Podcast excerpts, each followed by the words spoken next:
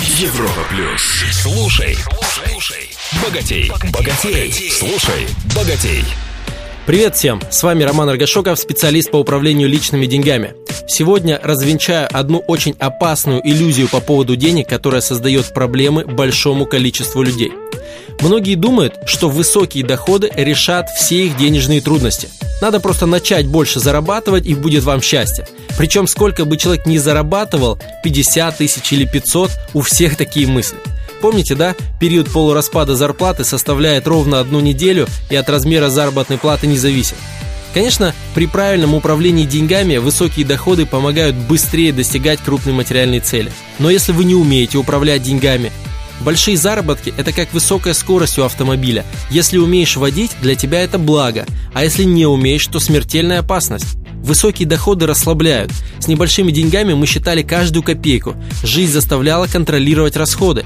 А при хороших заработках нам кажется, что денег хватит на все. Берем на себя неподъемные обязательства, машину в кредит, затеяли ремонт, жену отправили в автошколу, детей на различные секции. Это все приятные расходы, но даже выросших доходов начинает не хватать. Плюс большие заработки не бывают стабильными, но человек очень быстро привыкает к новому качеству жизни. Отказаться от ставших привычными расходов уже не готов. А резерва большинство людей не создает. Вот и влетают в долговую яму при падении доходов. Берут один кредит, второй, третий, и только когда окончательно ударятся лбом о стену, например, начинают получать звонки из банков, то понимают, что все, сладкая жизнь закончилась. Надо сокращать расходы. Есть еще одна опасность.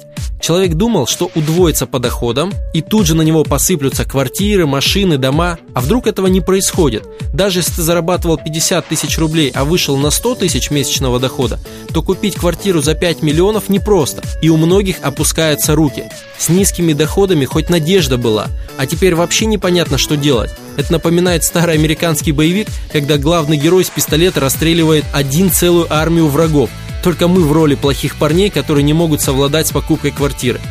Резюме. Научитесь управлять своими деньгами. Это позволит даже с текущими доходами быстрее достигать крупные материальные цели, повысить качество жизни. А когда вы увеличите свои доходы, то не загоните себя в финансовую яму, а наоборот правильно ими распорядитесь. В следующем выпуске расскажу о том, как правильно выбирать стоимость материальных целей, чтобы не порваться. С вами был Роман Аргашоков. Желаю всем финансовой свободы. Слушай, слушай, богатей, богатей. На Европе плюс.